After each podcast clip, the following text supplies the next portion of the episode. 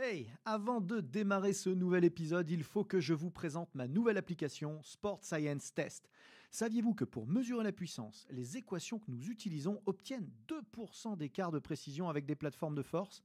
Saviez-vous que l'algorithme de Sport Science Test permettait simplement en filmant le mouvement de savoir quels muscles étirer ou renforcer pour l'optimiser?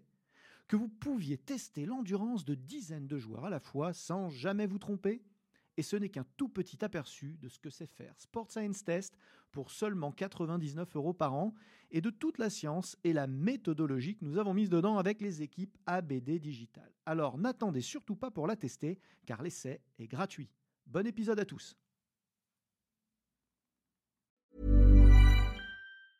Hey, it's Ryan Reynolds and I'm here with Keith, co-star of my upcoming film If, only in theaters May 17th. Do you want to tell people the big news? All right, I'll do it. Sign up now and you'll get unlimited for $15 a month in six months of Paramount Plus Essential Plan on us. Mintmobile.com slash switch. Upfront payment of $45 equivalent to $15 per month. Unlimited over 40 gigabytes per month. Face lower speeds. Videos at 480p. Active Mint customers by 531.24 get six months of Paramount Plus Essential Plan. Auto renews after six months. Offer ends May 31st, 2024. Separate Paramount Plus registration required. Terms and conditions apply if rated PG. ABD Podcast. Toute l'information vulgarisée sur les sciences du sport appliquées au terrain. Préparation physique, réathlétisation, réhabilitation fonctionnelle, prévention, récupération. Vous apprendrez tout des meilleurs experts de la planète prépa physique. Bonjour à tous, Aurélien Broussal d'Herval pour un nouvel épisode ABD Podcast. Euh, je vous remercie de nous rejoindre. Je reçois pour la première fois le Nantais, Lilian Lacourpaille. Bah, Lilian, merci de, de venir nous partager ton expertise. Merci à toi, merci de l'invitation. Euh, je suis content de, de recevoir euh, Lilian d'abord parce que c'est un bon pote, c'est un bon vrai. camarade. Déjà. Très sympa Lilian, on a passé de, de- de bons moments ensemble. D'ailleurs, c'est un, un des chercheurs qui, qui pratique et qui euh, s'engage dans, dans, dans la pratique sportive. Donc, il, il sait de quoi il parle parce qu'il est notamment diplômé coach altéro d'ailleurs. C'est vrai. Ça n'est pas rien. Non, Ça n'est pas vrai. rien, Lilian. Alors, Lilian, hormis son diplôme de coach altéro qui fait ça parce que ça l'intéresse et qu'il est euh, aussi crossfitter d'ailleurs, Depuis peu, mais depuis oui. peu, Ouais. issu du taekwondo, euh, la raison pour laquelle il est invité, c'est surtout que c'est un, un chercheur, euh, un enseignant-chercheur de l'Université de Nantes, euh, spécialiste notamment de la coordination musculaire. Exact. Et justement, c'est ce qu'on va essayer de, de- de comprendre dans une série de- d'épisodes, hein, c'est le premier. On va essayer d'abord de comprendre le- le- la coordination euh, musculaire pour ensuite peut-être essayer de l'entraîner euh, et enfin euh, s'en servir pour euh, prévenir les blessures. exact. Donc chaque chose en son temps, euh, la coordination musculaire, hein, tu peux nous en dire un petit peu plus? Oui. Alors la coordination musculaire, en fait, on peut le définir de la manière suivante, c'est finalement la manière dont on va euh, distribuer les forces entre les muscles pour produire un mouvement. Donc euh, par exemple, si euh, je veux tendre la jambe, comme ça, je fais une extension de genou, bah, finalement j'ai quatre principaux muscles qui vont me servir à, faire cette extension de genou. Et nous, on va s'intéresser finalement à la manière euh, eh dont les muscles se répartissent le travail, comment ils répartissent la force. Est-ce que mon vaste latéral produit plus de force que mon vaste médial? Et en fait, sous l'impulsion de François Hugues, il faut quand même rendre à César ce qui, lui appartient, eh on s'est particulièrement intéressé aux différences qu'il y avait entre les individus. Parce que depuis longtemps, on croit que, en fait, finalement, quand on fait une tâche qui nous demande 20% de notre force, tous les muscles produisent à peu près 20% de leur force. Mais finalement, on a des grandes variations entre les individus. Certains utilisent beaucoup un muscle, un peu moins un autre, et puis d'autres ont des stratégies plus, euh, plus équilibrées. Euh, C'est passionnant. Euh, ça fait ceux qui me suivent régulièrement savent que évidemment je suis très branché sur l'entraînement fonctionnel. Et l'entraînement fonctionnel fait euh, une erreur euh, de globalisation. Euh, et comme toute tendance un petit peu contre-courant de ce qui se faisait avant, eh ben, a tendance à jeter le bébé avec l'eau du bain. Et du coup, on perd de vue certaines réalités analytiques, certaines réalités locales, à l'échelle d'un groupe musculaire, mais de ce que beaucoup considèrent comme un maillon de la chaîne musculaire. Et c'est une grave erreur, c'est ce qu'on va voir avec Lilian, c'est-à-dire qu'effectivement, euh, raisonner tout le temps sur les chaînes de Myers, c'est hyper important, ça reste euh, le- la, com- la complexité du mouvement dans son ensemble, depuis le bout des orteils jusqu'au bout des doigts. Seulement voilà, à l'échelle un petit peu plus locale, par exemple des quadriceps, on peut aussi parler des ischio-jambiers, on va beaucoup en parler parce que c'est un, des sujets de, travail de, Lilian principaux. Et ben on se rend compte que déjà là, il y a, plusieurs maillons dans le maillon et qu'ils euh, ne se comportent pas tous de la même manière chez tous les sportifs. Voilà, exactement. Donc euh, finalement, euh, quand on regarde donc les ischio-jambiers, c'est finalement trois chefs. Un chef latéral qui est le biceps fémoris avec une longue et une courte portion par souci de clarté, on va se dire qu'il y a une portion qui est la longue portion. C'est finalement la plus intéressante parce que c'est elle qui est blessée dans 80% euh, des cas, notamment dans le foot ou dans l'athlétisme. 80% des, euh, des blessures au disque jambier touchent le biceps fémoral. Oui, exactement. Euh, donc dans les sports avec des courses à haute intensité, il y a 80% des blessures qui touchent le biceps fémoris, à peu près 15% le semi-membraneux et puis 5% le semi-tendineux. Donc le, semi-tendineux est, assez protégé finalement dans, ces actions euh, très intenses de, freinage. C'est surtout à ces moments-là, j'imagine, qu'il se, qui se blesse. Oui, exactement. C'est euh, dans les courses à haute intensité, ce qui est identifié, c'est euh, eh la fin de phase de renvoi, juste avant finalement de reprendre l'appui au sol. C'est là que les blessures surviennent. Et ça s'explique assez bien parce que c'est à ce moment-là que le muscle est le plus étiré et produit le plus de force. Donc en fait, euh, finalement, il est euh, en contraction excentrique à longueur relativement élevée. Eh bien, ce qui fait qu'il est dans une situation un peu euh, traumatisante. Hmm, on en reparlera sur un, épisode dédié aux blessures un, autre jour, mais effectivement, il faut garder à l'esprit hein, que les, les, muscles ischio-jambiers sont de puissants, enfin de fragiles freinateurs de la course, et l'enjeu, c'est de les transformer en puissants freinateurs de la course. Et c'est souvent, euh, souvent sous-estimé euh, dans l'entraînement euh, moderne. Alors ça nous rappelle qu'il y a un abus de langage hein, des, collègues coachs, entraîneurs, préparateurs physiques. Tout le, monde, tout le monde commet un peu cette, cette erreur-là de, parler de l'ischio. Je me suis pété l'ischio. Je, je, renforce mon ischio. Alors, ce que tu nous rappelles, hein, c'est que c'est un, groupe de muscles. Oui, euh, exactement. que, du coup, euh, déjà, il y a des différenciations au niveau des lésions et au niveau du recrutement. Hein. Oui, exactement. En fait, on a, euh, quand on a vu finalement qu'il y avait des différences très fortes entre les individus sur des tâches très simples, par exemple marcher ou faire du vélo, on a essayé de savoir si ces différences, on les observait aussi sur des exercices, enfin sur une gestuelle qu'on retrouve dans l'entraînement contre résistance. Et donc ce qu'on a fait, alors on n'a pas mesuré la distribution de la force, on a mesuré la distribution de l'activation.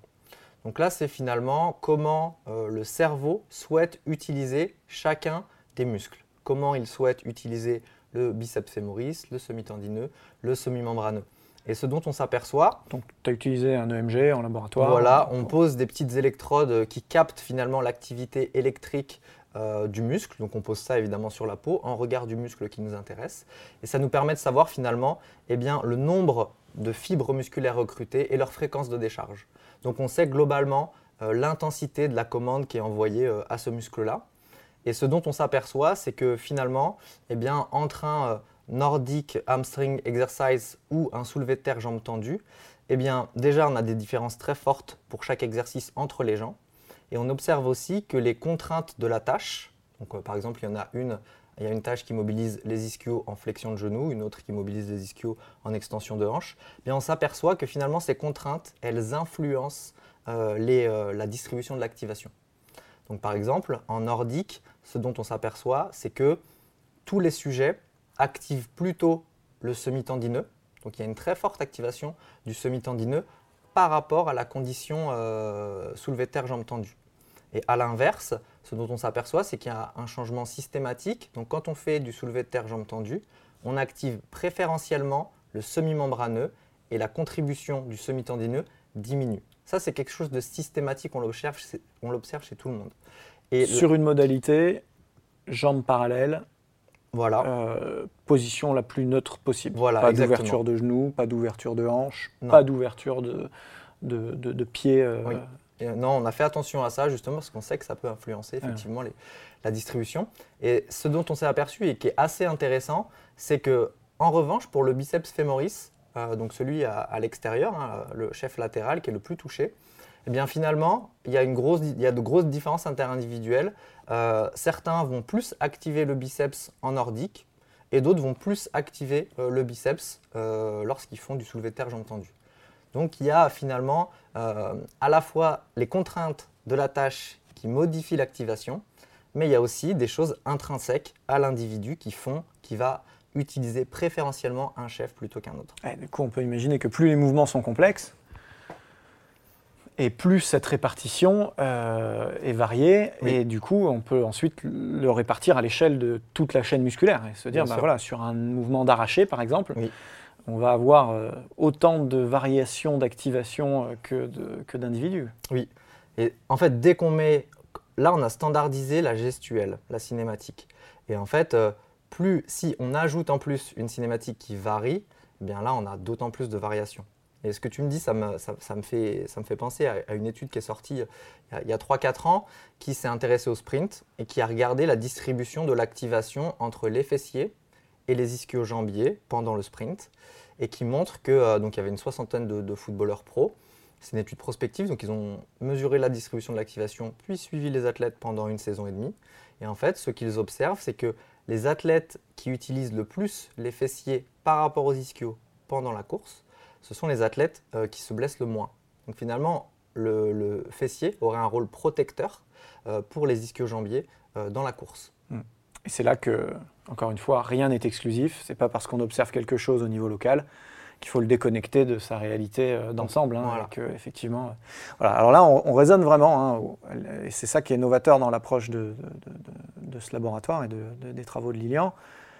Euh, sur euh, le, groupe musculaire en lui-même. Ça, c'est vraiment important de, bien le comprendre. Quand on parle là de, coordination euh, musculaire, c'est intermusculaire, de fait, mais au sens un peu anatomique comme on l'approche dans les salles de musculation classiques, c'est de l'intramusculaire. C'est-à-dire on se concentre sur ce qui se passe dans les ischio-jambiers. Alors que euh, souvent euh, dans, les, dans les cours euh, BPGEPS par exemple, mm. ou même STAPS, quand on va parler d'intermusculaire, on va parler plutôt groupe agoniste-antagoniste, ou droite-gauche, haut du corps, bas du corps, ça va être ça intermusculaire. Or, c'est un abus de langage parce qu'intermusculaire, c'est mm. aussi considérer les muscles d'un groupe. Hein, et si on appelle les quadriceps quadriceps, parce que voilà, donc les ischio-jambiers, c'est un petit peu plus piégeux parce qu'effectivement, on ne dit pas combien il y en a, mais c'est important de, de, le préciser. Est-ce que, euh, donc, euh, tu m'as dit que vous vous êtes rendu compte de ça au départ sur des, des patterns très simples, sur de la marche Complètement. Euh, un, peu, un peu sur la course, j'imagine ouais, enfin. des sauts peut-être Du pédalage, parce qu'on voulait une condition un peu standardisée, enfin en tout cas où la gestuelle était contrainte. parce que finalement, la marche, on peut avoir des, manières finalement de marcher qui sont très différentes. D'ailleurs, on est capable de, c'est pour ça qu'on est capable de reconnaître un, un, ami qui marche dans la rue, même quand il est de dos, parce que finalement, la, notre manière de marcher est, particulière. Donc on a voulu contraindre un peu, puis on a même très contraint, c'est-à-dire qu'on a euh, positionné les, sujets sur un ergomètre, euh, donc avec euh, finalement un seul degré de liberté, faire une flexion plantaire. Et, une flexion plantaire standardisée à 20% de leur capacité maximale. Et ce dont on s'est aperçu, c'est que donc il y avait une grande variabilité interindividuelle. Et, et le travail récent qu'on a mené, enfin dirigé encore une fois par, François euh, et qui a été relayé par, par le New York Times, eh c'est que euh, finalement, on a mis en place une étude qui euh, nous a permis de, mettre en évidence que cette distribution de l'activation, elle était singulière, elle était propre à l'individu et, et, donc que chacun s'organisait d'une manière unique. Donc il faut ces différences interindividuelles. Maintenant, l'idée c'est de savoir finalement pourquoi on s'organise d'une manière qui est différente et finalement quelles sont les conséquences de, cette, de ces stratégies pour de l'entraînement et de la prévention. Exactement. Donc encore une fois, ça fera l'objet d'un épisode entier. Ce que tu es en train de me dire, c'est qu'on n'a pas réussi à détecter des, des, profils liés euh, à, des, à, des, disciplines, liés à des, paramètres anthropométriques, liés à des origines, euh, liés à des origines culturelles ou ethniques. Ou...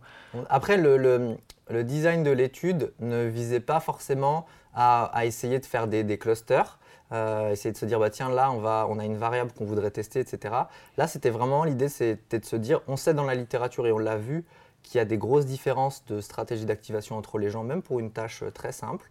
Euh, et finalement est-ce que cette dans un premier temps est-ce que cette stratégie elle est robuste dans le temps? Donc quand j'utilise préférentiellement mon vaste latéral plutôt que mon vaste médial, bah, est-ce que je le fais au jour 1 et au jour 2 Première chose.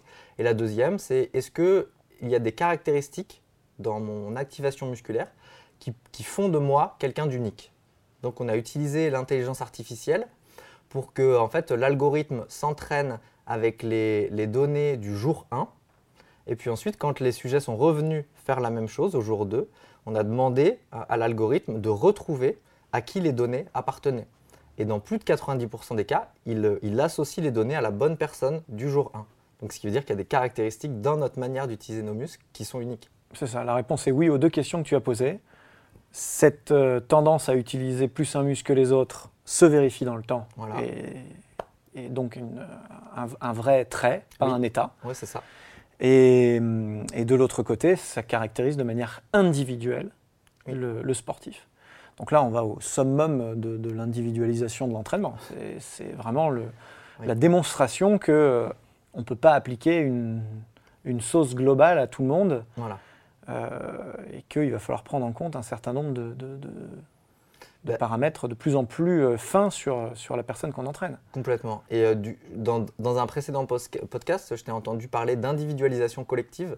Et moi, je trouve que c'est un, ça résume assez bien la situation. Je trouve que finalement, euh, probablement que dans les stratégies de prévention ou d'entraînement, eh en fonction des besoins de chacun et de leur profil, de leurs caractéristiques individuelles, il y a besoin de créer des petits groupes d'entraînement euh, au regard de, besoins bien particuliers. Mmh. Euh, donc l'individualisation collective, hein, c'est rendons à César ce qui est à César. Hein, je l'ai volé au rugby. C'est vrai que c'est un concept très intéressant. C'est comment on arrive à gérer de manière le plus individuelle possible un groupe d'individus euh, et avec euh, de plus en plus de conditions, parce que effectivement, à chaque fois qu'on découvre quelque chose comme ça, quelque part, ça ne nous arrange pas. C'est plus simple de trouver des, solutions qui répondent à tout le monde. Plus on avance dans les sciences du sport et dans la maîtrise euh, des, contenus, et plus on se rend compte que ça, pas, ça n'existe pas. Et c'est peut-être tant mieux finalement. C'est peut-être souhaitable qu'on reste encore le plus longtemps possible sur quelque chose d'un peu d'un peu complexe, d'un peu mm. riche. Ah, ça nous donne du travail à nous. C'est ça, ça donne du boulot.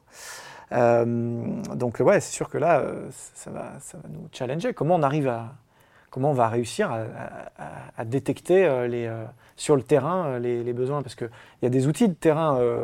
on sait qu'il y a des EMG, des, shorts EMG aujourd'hui. Je ne sais pas si tu as eu l'occasion de travailler avec ça. Non, mais j'ai vu ouais, Atos qui produit ça notamment. Voilà, moi, je, moi je, je, les ai utilisés pendant un moment au, au volleyball.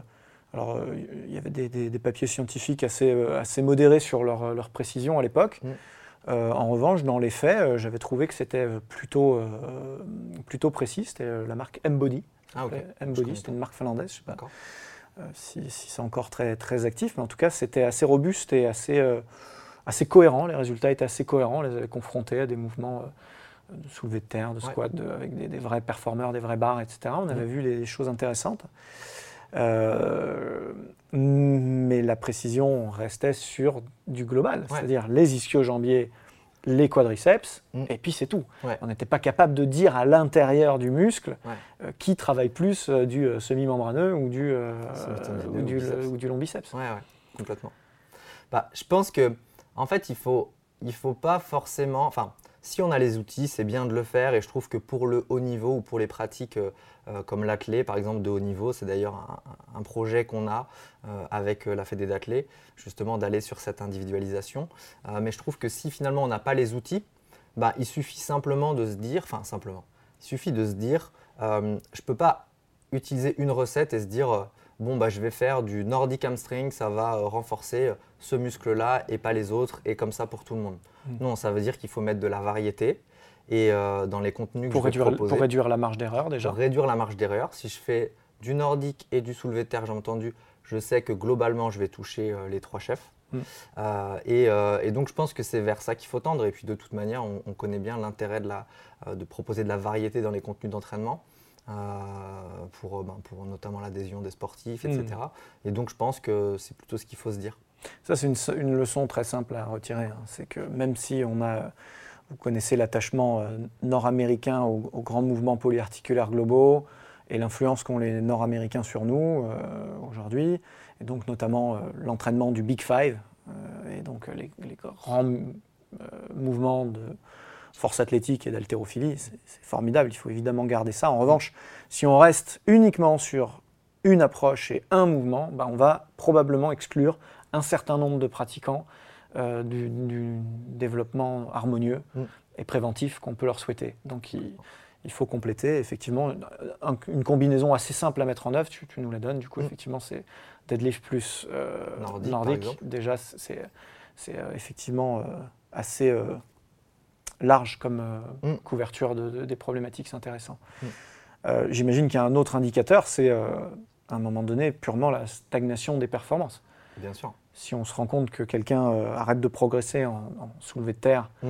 euh, ou même en sprint sur certaines, certaines phases, justement, où on va avoir des phases de, changement de direction ou de freinage importantes, mm.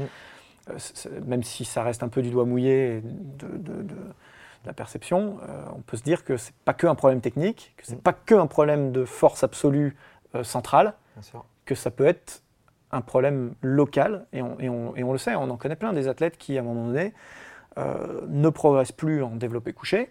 Alors là, la réponse simple, c'est euh, bah, attends, développé couché, t'es fort en pec, en deltoïde, en triceps, normalement ça envoie. Et pourtant, donc on corrige, peut-être qu'on trouve un maillon faible, il est faible en pec. Bon, bah, on développe les pecs, mm. Et pourtant ça stagne encore. Et ben là, on a peut-être une piste. Peut-être qu'effectivement, euh, sur, les, sur, sur, des mouvements, sur des muscles qui sont un groupe de de, plusieurs muscles, peut-être qu'on a, peut qu'on a un challenge. Quoi. Mm. Ouais, je, suis vraiment d'accord avec cette vision. Mm. Euh, pour le moment, pas d'outils de test de terrain, en revanche, qui nous permettrait d'explorer. En revanche, euh, sur certains groupes euh, musculaires, hein, sur les ischio-jambiers, on sait qu'en fonction du positionnement mm. des genoux, des pieds, l'orientation, l'ouverture de hanche, etc., on va arriver à influencer plus ou moins le biceps fémoral, plus ou moins. Ça, rotation externe plutôt du coup le biceps, rotation interne plutôt compartiment médial. Et, ça, et du coup, si vous avez un doute, vous pouvez aussi faire des tests euh, simples de force. Mm. Et à force de, alors soit sur des machines évidemment euh, isocinétiques, c'est particulièrement euh, précis, mais même sans ça, sur un leg curl avec, avec des, poids, déjà, on va se rendre compte mm. des modalités sur lesquelles le sportif va pouvoir générer plus de force que, que les autres. Mm. Et du coup, en comparant les gens les uns avec les autres, on peut avoir aussi des indices. C'est une possibilité. Oui, bien sûr. Bien sûr. Puis je trouve que de toute manière, c'est important parce que, enfin, de, de, mettre de la variété euh, dans ces mouvements-là et notamment au regard des, des, autres groupes musculaires qui sont mobilisés. Donc en soulevé de terre, évidemment, le plus proche euh, euh, producteur de force des ischios, ben, c'est le, le, grand fessier et l'adducteur magnus aussi, mais globalement le grand fessier.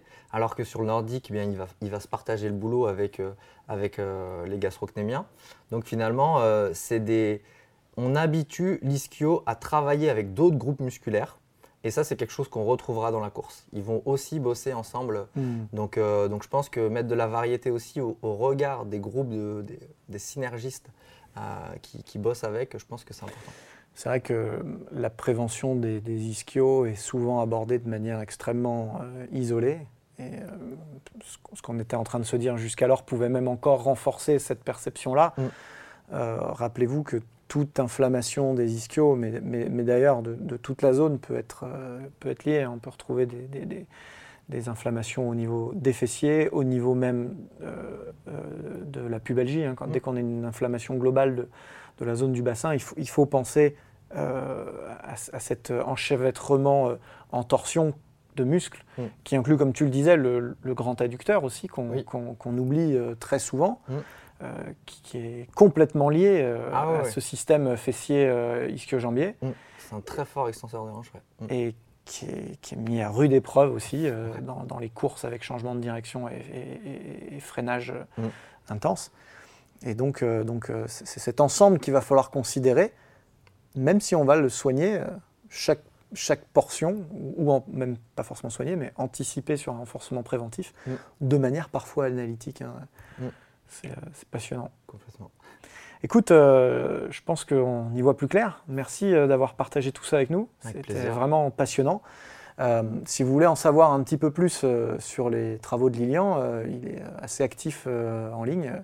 Je crois que tu travailles notamment dans, le diplôme de kiné. Hein, de, oui, je suis responsable pédagogique du diplôme universitaire de kiné du sport de Nantes. Dans ce cadre-là, il y a un espace d'ailleurs de, collaboratif. De, oui, il y a un espace, ouais, il y a un espace sur. Enfin, on vient de créer une page Instagram, donc c'est DUKS Nantes, et sur laquelle on, délivre justement quelques quelques, euh, quelques infographies en lien avec ces, avec ces questions-là. Voilà, par ailleurs, euh, Lilian est assez actif sur euh, Twitter aussi, Lilian Lacourpaille, hein, c'est tout simplement, ça. Vous le trouverez assez facilement. Vous nous écoutez sur toutes les plateformes de streaming live, de Deezer à Spotify en passant par Google ou Apple. Vous nous regardez sur YouTube et en version enrichi sur euh, www.broussal-derval.com.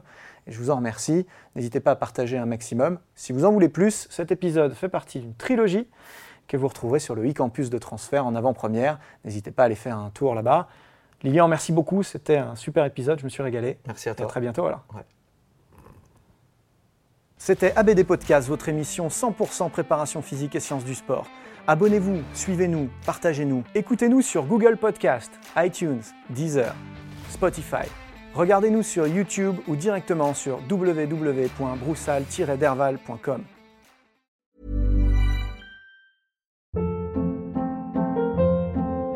Hold up. What was that? Boring. No flavor. That was as bad as those leftovers you ate all week. Kiki Palmer here, and it's time to say hello to something fresh and guilt-free. Hello Fresh. Jazz up dinner with pecan-crusted chicken or garlic butter shrimp scampi. Now that's music to my mouth. Hello Fresh. Let's get this dinner party started. Discover all the delicious possibilities at hellofresh.com.